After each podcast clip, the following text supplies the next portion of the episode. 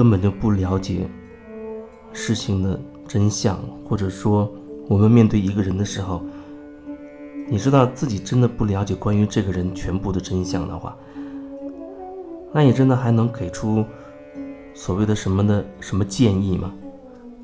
或者你希望他如何？你想让他去做什么吗？或者说你觉得怎么样才是能对对方所谓的好吗？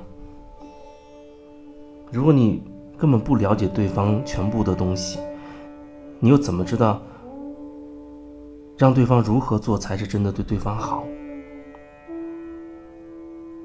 如果你知道你没有办法了解对方全部的真相，你也不知道自己的这些所谓的说法或者建议到底是不是对对方有益，那样的话，你还会对对方有所期待吗？或者说，你还是还会想去要去所谓的帮对方、拯救对方吗？如如果也许是那样的话，或许你真的就觉得其实自己什么都不知道，你也没有办法真的去所谓帮谁。原本我觉得想要去帮一个人，想要去拯救谁，这样的想法就会制造一些问题。你想要帮别人，你可能就会失去对自己的觉察。你会把你的焦点投射在外面，啊，觉得外面有谁谁谁，有某一些人需要你去帮，需要帮那种感觉就好像是你处在一个比他们高的位置上，至少某一个层面你是高高在上的。你觉得他们在某一层面是弱的，你觉得你可以在那个层面去帮他们，替他们做什么决定？如果这样的话，我觉得那就好像是剥夺了对方的主导权。主导权。有时候我们一方面会相信，说每个人、每个灵魂都有自己的生命的主导权，我们可以为自己去做选择、去做决定。但另一方面，我们又会觉得，好像我们要去拯救谁，有一些人好像没有办法为自己选择。实际上，可能更多的人活在一种没有觉察的无意识的状态里，就是被集体意识的洪流带来带去。你说的话，你做的事，都是在集体意识的掌控的范围之内。你可能很少去真正感受你自己。无论你说的那些多有道理，那可能都不是发自你的心，而是来自于你的知识、你的头脑啊，某一些，或者说。绝大多数人给你的，告诉你你应该这样做，你应该有这样的标准那样的标准。可能更多的人处在这样的一种无意识的状态里。那么，对于一些开始有所觉察、开始觉醒的一些人来讲，有可能会觉得哦，我要去拯救那些无意识状态当中的人，所谓那些无名的人。这就像一些。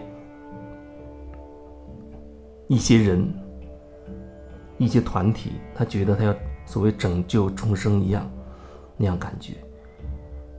不过我在想，是不是每一个人，他都都正在体验自己希望体验的状态？无论那个那个人看起来是有意识的，还是无意识的；无论那个人是不是无名的状态，还是觉醒的状态，某个层面呢，都是他自己选择。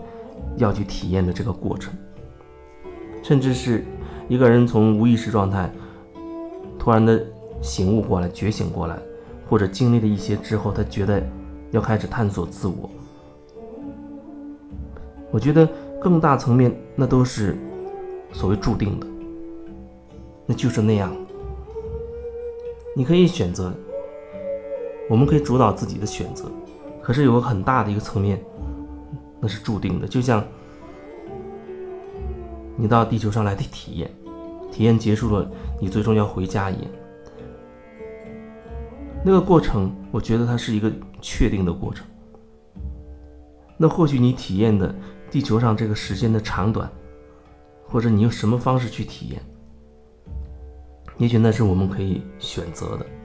你要怎样的体验，那是我们可以选择的。不过更大层面的一些东西没有办法去选择。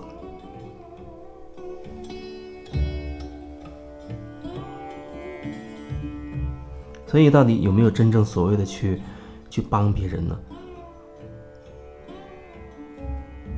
我觉得可以说没有吧，没有吧。因为如果说有的话，可能更容易让人会会不去关注自己，不去觉察自己。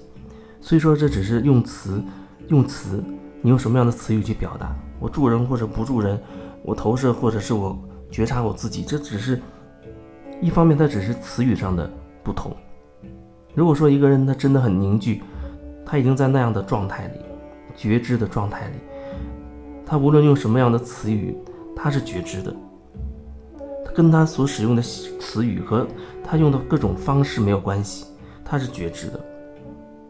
他的觉知不会受到各种形式的影响，那只是那个当下他觉得选择什么样的方式，选什么样的词语去表达，他觉得适合当时的。感受就可以了，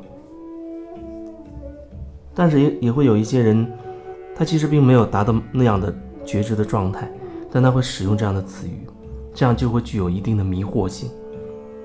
其实他本质也不会迷惑谁，特别是对于一些具有有所觉察的人，